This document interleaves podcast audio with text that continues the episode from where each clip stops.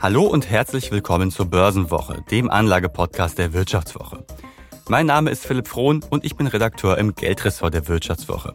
Ja, wir kennen ihn aus der Fernsehsendung Die Höhle der Löwen als umtriebigen Start-up-Investor und seit gut einem Jahr wirbt er auch noch für einen eigenen Fonds. Gemeint ist natürlich Frank Thelen. Sein 10 DNA-Fonds soll in disruptive Technologien investieren, wie es so schön heißt, und Anlegern üppige Renditen bringen. Tatsächlich aber ist der Fonds ganz schön abgeschmiert. Wir sprechen heute darüber, warum der Fonds so stark eingebüßt hat, warum andere Tech-Werte besser abgeschnitten haben und ob Thelen bei den Anlegern zu hohe Erwartungen geweckt hat.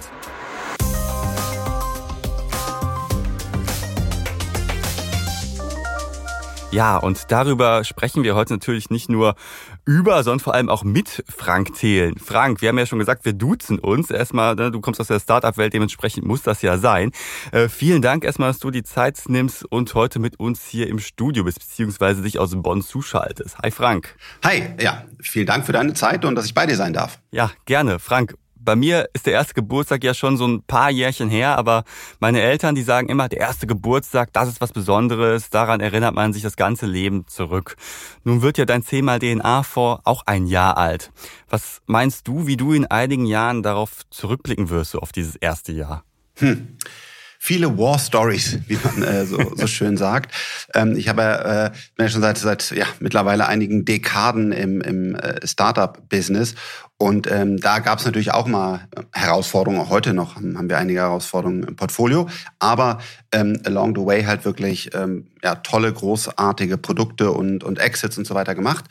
Und äh, ja, das ist natürlich äh, ein Start gewesen, der, der uns alle äh, sehr stark gefordert hat, äh, auch natürlich emotional. Man, man startet einen Fonds, wir, haben, wir machen kein Timing und wir haben einfach das Produkt hat sich entwickelt in meinem Kopf, dann haben wir das Team aufgebaut, dann haben wir gestartet und, und äh, dann auf einmal läuft man in einen der, kann man glaube ich sagen, historisch gesehen schlimmsten mhm. Tech-Sell-Off-Zeiten, die es die es jemals gab.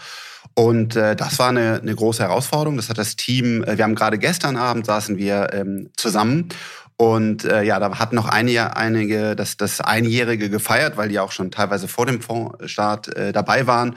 Und äh, da haben wir das auch nochmal so ein bisschen reflektiert. Es waren einfach sehr, sehr intensive Zeiten, mhm. aber wie man auch bei den Startups sagt, wir sind, glaube ich, äh, daran sehr stark gewachsen und in diesen schwierigen Zeiten entstehen manchmal die besten Unternehmen und vielleicht auch die besten Fonds, aber ja. das müssen wir natürlich noch erstmal zeigen. Sehr, sehr intensive Zeit. Wenn wir uns das mal anschauen, im vergangenen Jahr, da hat ja der Fonds ein Drittel an Wert eingebüßt. Ähm, mancher ja. würde sagen, hm, klar, in der Anfangszeit hatten Fonds schwierig, gerade bei Wachstumswerten, aber so die ganz große Rakete ist der Fonds ja nicht.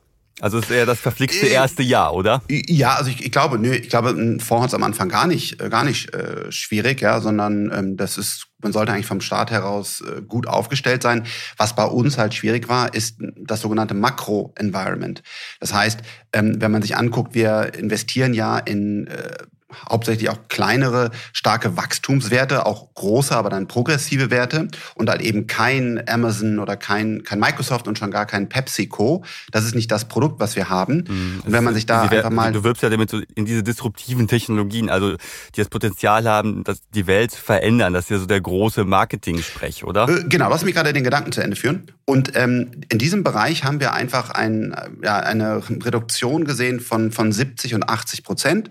Und wenn man sich auf andere progressive Tech-Fonds dazu anguckt, ähm, ohne die äh, schlecht zu machen, das sind auch tolle Produkte, die haben in dieser Zeit einfach auch sehr, sehr stark gelitten. Für uns ist natürlich das Problem, dass das genau unser erstes Jahr ist. Das heißt, wir konnten noch nicht zeigen, dass unsere Strategie wirklich gut funktioniert, langfristig und in guten Märkten.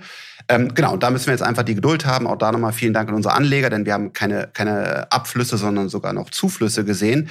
Aber genau, das muss sich jetzt zeigen, wenn der Markt sich wieder dreht. Mhm. Ähm, haben wir dann die richtige Strategie? Haben wir wirklich eine bessere Auswahl von diesen kleinen einzelnen Titeln? Und das wird man jetzt in den nächsten Jahren, vielleicht schon Monaten, aber eher Jahren sehen, ob wir da einen guten Job mhm. machen. Du hast ja das makroökonomische Umfeld angesprochen, unter dem ja gerade Tech-Aktien, wir haben es ja seit Jahresbeginn gesehen, ziemlich gelitten haben. Also seitdem ja mhm. die Notenbanken die Zinswende verkündet haben, geht's da ziemlich bergab. Aber würdest du sagen, ja, äh, da ist nur die äh, Zinswende schuld an der schlechten schlechten Performance oder ist ein Tech-Fonds, ein reiner Tech-Fonds nicht vielleicht per se problematisch aus Anlegersicht?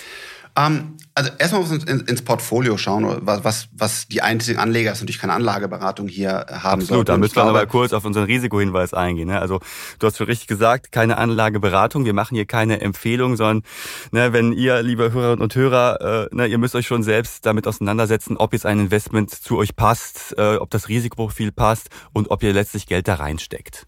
Sorry für die Unterbrechung. Und da ist es so, dass, ähm, ähm, dass man, man, wir das, das Produkt ja nie als breites Produkt angeboten haben und gesagt haben, hey, äh, pack doch mal, so wie ich das mache, aber das ist wirklich nur, weil ich das bin, weil das, weil, weil das verrückt ist eigentlich, eben maximal fünf, zehn Prozent, wenn überhaupt eher wahrscheinlich fünf oder sogar zweieinhalb Prozent von deinem Anlageprodukten ähm, in diesen Fonds. Denn es ist ein, man nennt das in, in, der Industrie manchmal Satellit, also man hat einen Core wie ein Worldwide ETF oder ein Global Portfolio One oder irgendein sehr, sehr breites Produkt und Anleihen, was man da alles hat. Und dann gibt es sogenannte Satellites, also kleine Themen und die sollten mhm. einen dann auch begeistern. Und bei uns ist das die disruptive Technologie und die ist ehrlich gesagt noch stärker geworden, weil wenn man sich anschaut, ähm, wie, sich, wie sich ein Tesla und ein Lifecycle und was wir alles im, im, im äh, Portfolio da haben, im Depot haben, hat mich die Entwicklung der Unternehmen eher positiv überrascht. Es gibt bei Palantir. Bei ähm, Tesla ging es aber ganz schön bergab in letzter Zeit. Habe ich doch, nee, aber ich doch gerade gesagt der, ähm, der Kurs ging bergab. Mhm. Bei Tesla glücklicherweise auch gar nicht so stark, aber ging natürlich auch bergab.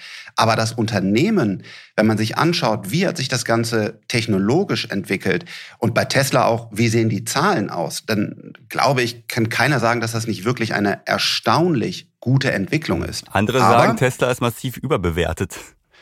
Ja, aber dann müsste man ja sagen, vorher waren sie dann totally crazy überbewertet. Weil mhm. wenn ich jetzt heutzutage sehe, und das ist auch eigentlich das, das Interessante und äh, vielleicht die, äh, ja, eine gute Chance, dass sich ja die Unternehmen, wenn die den Free Cashflow massiv erweitern, ich glaube, verdreifacht haben in einem Jahr, ähm, wenn die einfach zeigen, dass sie hochprofitabel skalieren können und auf der anderen Seite aber der Aktienkurs runtergeht, dann wird ja das Bewertungsgap immer größer. Das heißt, die Fundamentals, also intern, haben sich die meisten, nicht alle, aber die allermeisten Unternehmen bei uns gut entwickelt. Aber die Markt, Ansicht von so High-Growth-Stocks, die ist halt gerade, kann man nicht anders nennen, einfach depressiv. Und die wird mhm. sich irgendwo in der Mitte, glauben wir, wieder einpendeln. Sie war vorher auch zu euphorisch. Ein Shopify bei 60 Mal Umsatz.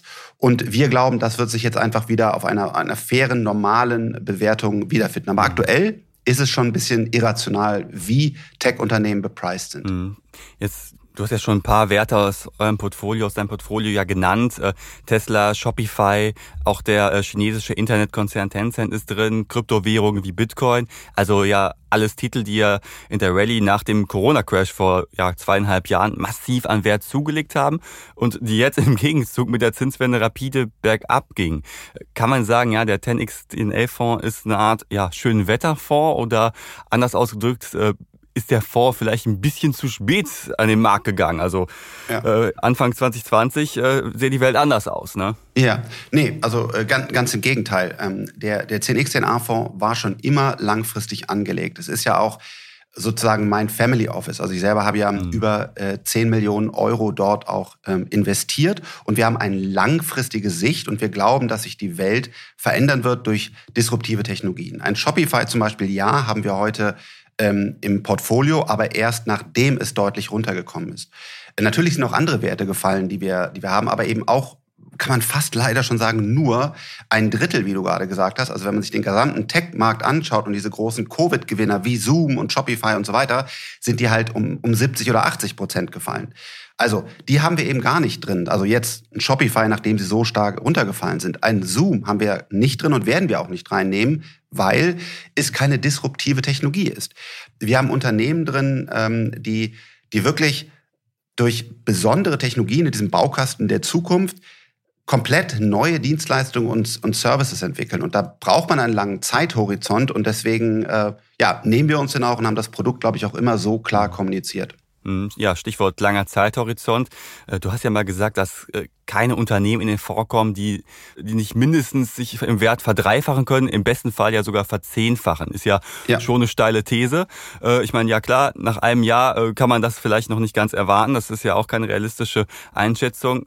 Trotzdem sagen ja viele Beobachter, viele Kritiker, dass solche Erwartungshaltungen, die aber den Anlegern letztlich geweckt werden, wenn jemand äh, wie Frank Thelen, der ja öffentlich äh, sehr präsent ist, sagt, okay, das Unternehmen, das könnte sich verdreifachen. Und da sagen ja Kritiker schon, das blendet Anleger. Mhm. Also erstmal genau, haben wir, haben wir immer gesagt, oder auch ich habe das ja nur persönlich gesagt, habe gesagt, das ist die Erwartung, die ich habe an mein Investment. Habe ja gerade auch nochmal gesagt, ich habe da über 10 Millionen Euro von meinem Kapital reingelegt, ähm, weil ich daran glaube. Und das ist meine Erwartungshaltung. Und die war schon immer ähm, zwischen vier bis acht Jahren. Wo kommt das Ganze her? Wenn man in einem guten Venture Capital Fonds, also das Business, was ich äh, seit, seit über zwei Dekaden betreibe, ähm, mache, dann sollte man 3x machen. Das ist quasi die Industrie-Benchmark. Wir haben glücklicherweise deutlich, deutlich höhere Multiples mit unserem Venture Capital erreicht.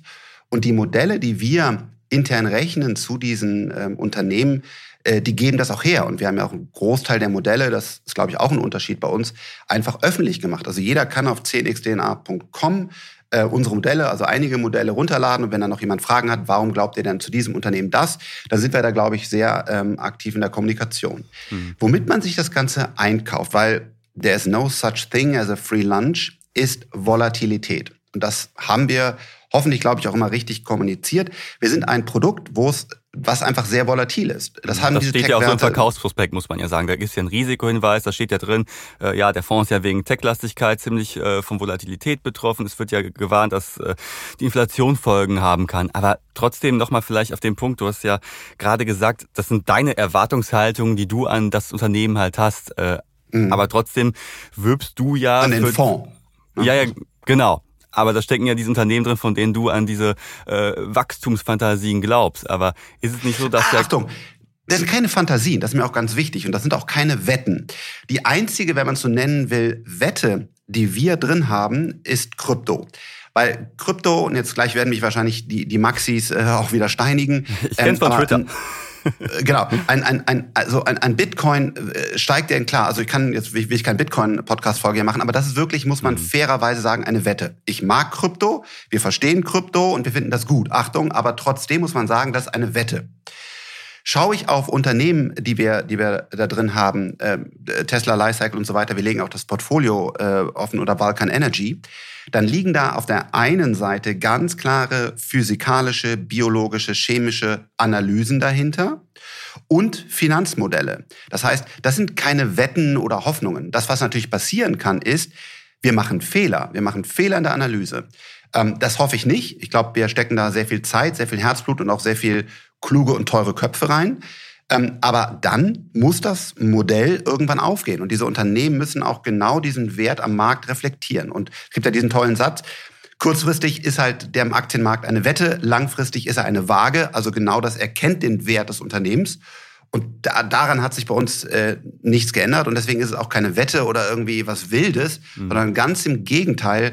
Wir haben, glaube ich, eine sehr, sehr klare Perspektive, Finanzanalyse und so weiter, warum die Unternehmen sich wie entwickeln werden und welchen Wert sie dann in einem rational äh, gepreisten Aktienmarkt auch sehen sollten. Hm, aber es gibt ja auch so ein paar Faktoren, auf die auch der beste Fondsmanager einfach keinen Einfluss hat. Also Geldpolitik, Inflation, mhm. das war ja jetzt äh, ne, vor einem Jahr vielleicht nicht ganz so vorhersehbar. Und dann ist ja schon die Frage, wenn Anleger ist diese Werbung sehen mit, es verdreifacht sich, da werden ja schon durchaus Erwartungshaltungen geweckt. Ich meine, wie schon gesagt, es gibt den Verkaufsprospekt, wo auch drin steht, äh, es gibt gewisse Risiken, aber so 90 Seiten Schinken oder so catchy Total, Sprüche von sagen. einem bekannten Startup-Investor, ja, ja, ja, was hat mehr Öffentlichkeitswirksamkeit, ne?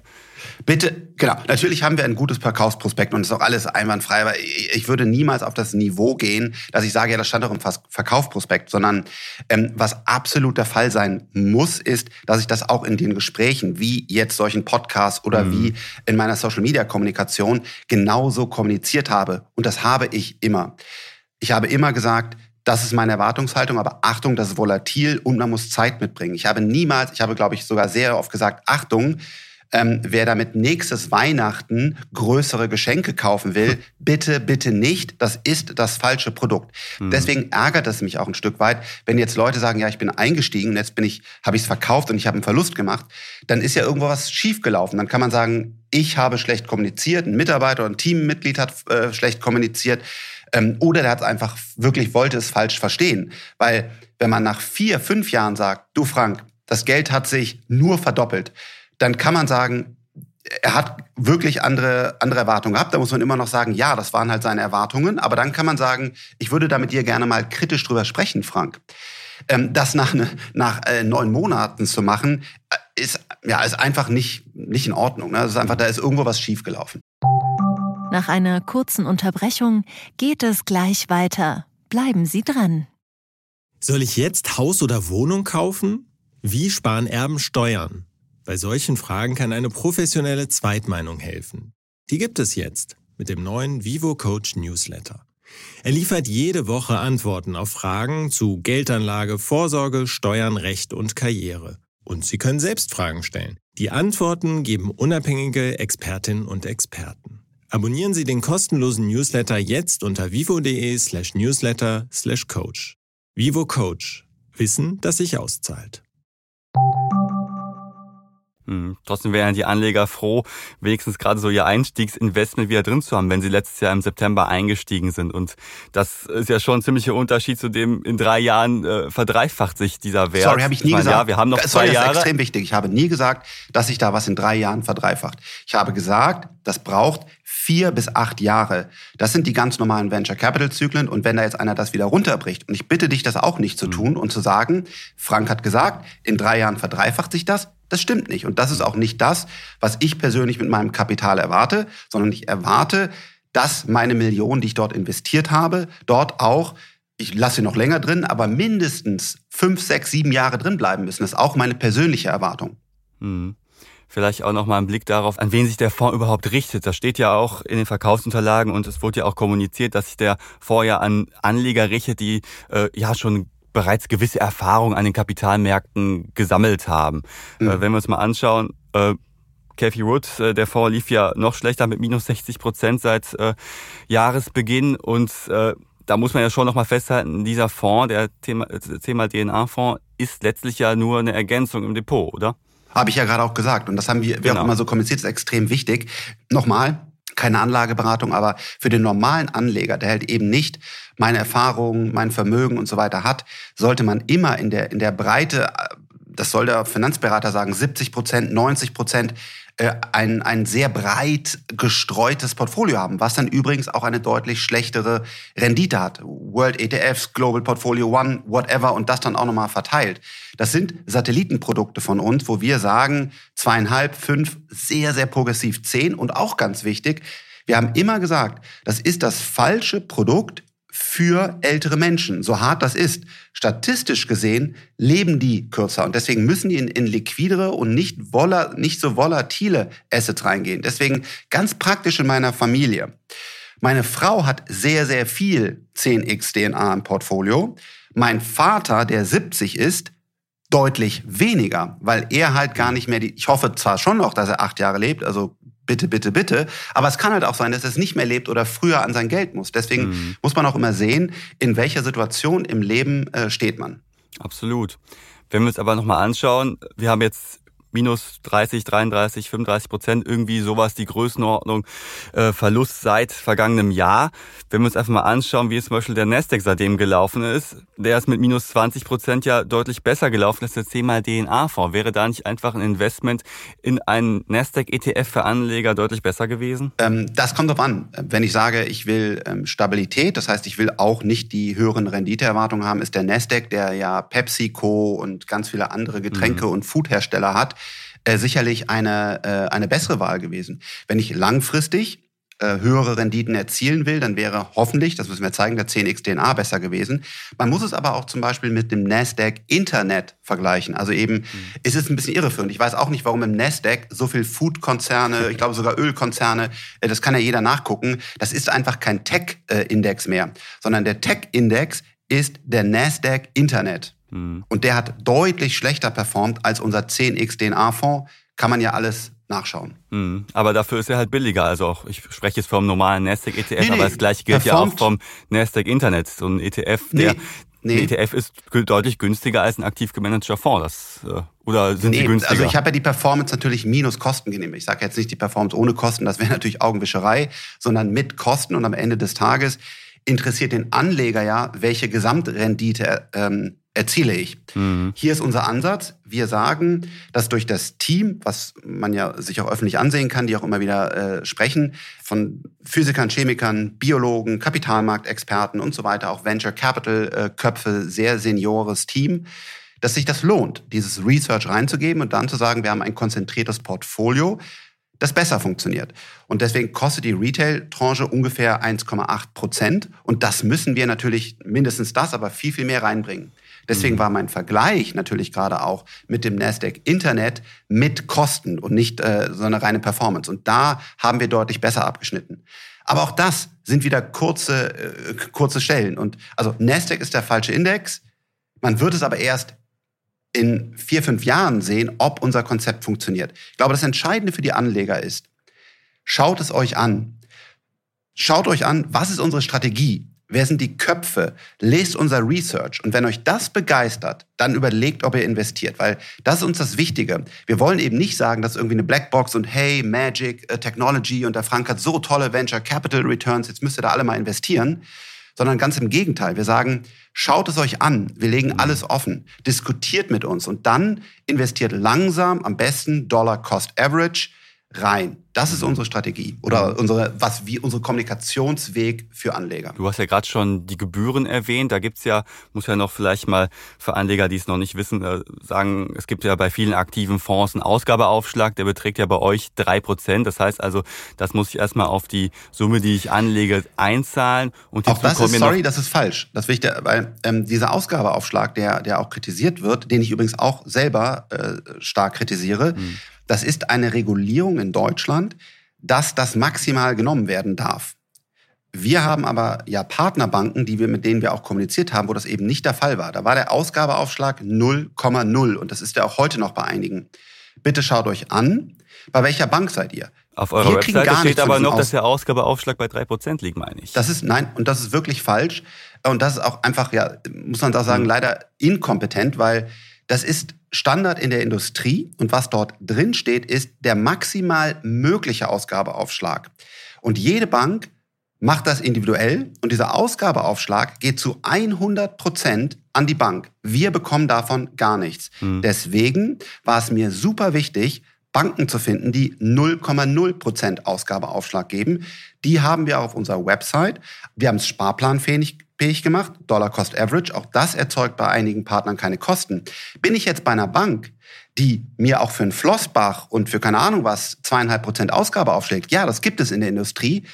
Das finde ich nicht gut. Das betrifft unseren Fonds genau wie alle anderen. Bitte schaut euch das an und fragt eure Bank konkret. Und wenn ihr da Ausgabeaufschläge zahlt und dafür keinen Mehrwert erfahrt, wechselt die Bank. Das wäre mein Ratschlag. Hm. Also doch mal zum Festhalten, Ausgabeaufschlag, den gibt's, aber halt bei anderen Banken wiederum nicht. Es kommt dann auf Und wir Bank bekommen davon nichts, genau. Hm, aber sehr wohl bekommt ihr was von den laufenden Gebühren, die ja zu zahlen ja. sind. Es ist ja so, dass äh, die ja bei Anlegern mit kleinerem Investitionsvolumen ja teurer sind. Das ist ja nicht nur bei euch so, es ist ja bei jedem Fonds so. Äh, und da gibt's ja schon eine Staffelung. Also am teuersten ist ja die Variante ohne Mindestanlage. Das heißt, ich könnte auch mit, keine Ahnung, 500 Euro um die Ecke kommen und da wird der Spaß dann ja 1,8 Prozent Gebühr pro Jahr kosten. Das heißt also, mhm. ich mache ja jetzt gerade schon Verluste und gleichzeitig muss ich auch noch eine Gebühr dafür zahlen, richtig? Ähm, absolut. Wir machen sogar auch noch, noch mehr Verluste, weil ähm, wir haben zwar ähm, über 100 Millionen ähm, schon auch gewonnen von, von Anlegern, ähm, aber das Team ist so breit aufgestellt und das wollen wir auch, dass, dass damit keiner Geld verdient und ich so oder so auch kein Gehalt bekomme oder irgendwas rausziehe oder irgendjemand von Freigeist, sondern ähm, das Ganze finanziert sich noch nicht selber, sondern ist ja sozusagen mein Family Office, könnte man es nennen. Und das finanziere ich quer, weil ich einfach genau an, an diesen Research und diesen Ansatz glaube. Mhm. Die Frage ist, sind diese 1,8 Prozent fair für das Produkt?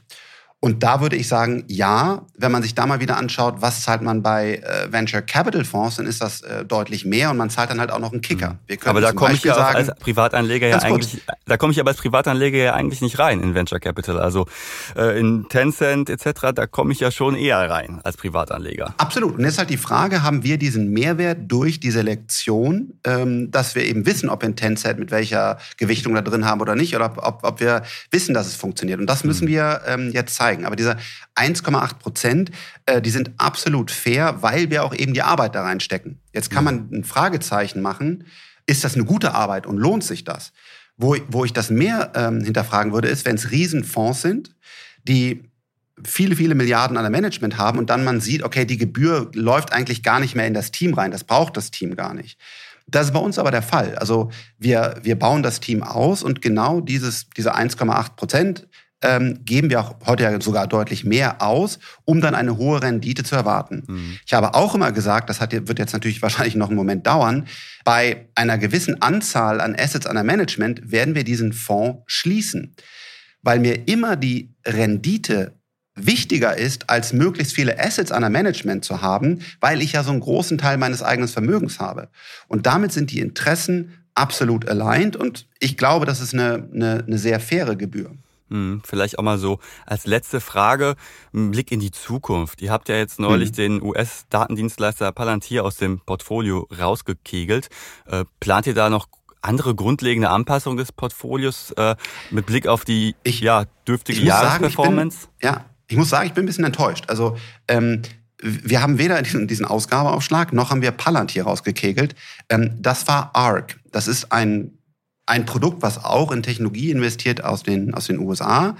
Ähm, wir haben äh, Palantir in keinster Weise rausgekegelt. Wir haben nicht mal einen einzigen Aktie von Palantir verkauft, sondern ähm, wir glauben langfristig an Palantir. Ja, okay, dann äh, sorry, mein Fehler. Äh, gibt zu viele Tech-Fonds anscheinend, habe ich mich mit Kathy Wood ein bisschen vertan. Aber vielleicht trotzdem nochmal auf die Frage zurück. Äh, Plant ihr da eine grundlegende Anpassung des Portfolios, so mit Blick auf die ja recht dürftige mhm. Jahresperformance? Nee, also die, die Strategie haben wir in, in keinster Weise ähm, geändert. Ähm, wir treffen natürlich auch schon, man muss sagen, in diesen volatilen Zeiten äh, sind wir ein bisschen mehr am Traden, als wir das eigentlich, wenn du mich jetzt mal gefragt hättest, wie ist, sage ich mal, der, der ideale Weg. Äh, wir haben zum Beispiel jetzt bei Invite einen Short Squeeze gehabt. Das heißt, die, mhm. die Aktie, die wir da hatten, die ist fast 300 Prozent an einem Tag gestiegen. Die haben wir dann ganz schnell verkauft, um dann halt in diesem Basket, also diese Anzahl ähm, des Portfolios, das wir in, in CRISPR und andere DNA-Technologien haben wollen, wieder ein Rebalancing zu machen, damit diese drei Unternehmen, die wir da haben, auch gleich, gleich gebalanced sind. Also sowas ist jetzt nicht super schön, sondern wir würden am liebsten einfach ganz, ganz in Ruhe einfach unsere strategischen Entscheidungen treffen, die natürlich ständig monitoren, aber eben ganz wenig Bewegung haben. Aber das ist in solchen volatilen Zeiten einfach nicht möglich, sondern wir, wir traden schon. Aber die Strategie hat sich in, in keinster Weise geändert. Es ist mal ein Coinbase zum Beispiel äh, bei uns ähm, reduziert worden, mhm. ähm, auch vor einem, vor einem starken Drawdown, ähm, weil wir einfach gesehen haben, dass es dort gewisse äh, Probleme gibt, die wir erst mhm. in, der, in der dritten Prüfung gesehen haben. Aber insgesamt gab es, glaube ich, wenig Veränderungen im Portfolio und die Strategie ist genauso geblieben, wie wir den Fonds auch gestartet haben sagt Frank Thelen. Frank, vielen Dank, dass du heute bei uns warst und uns was über euren Fonds erzählt hast. Sehr gerne, hat Spaß gemacht. Auf bald. Ciao, ciao. Ja, und am Ende der Folge haben wir noch ein spezielles Angebot für euch. Als Hörer und Hörerin der Börsenwoche bekommt ihr alle Inhalte der Wirtschaftswoche für drei Monate zum halben Preis. Das Angebot findet ihr wie immer unter vivo.de slash bw-abo oder im Link unten in den Show Notes. Ja, dann sage ich nochmal vielen lieben Dank fürs Zuhören. Ich hoffe, ihr konntet etwas mitnehmen und schaltet nächste Woche wieder ein. Düsseldorf aus Düsseldorf.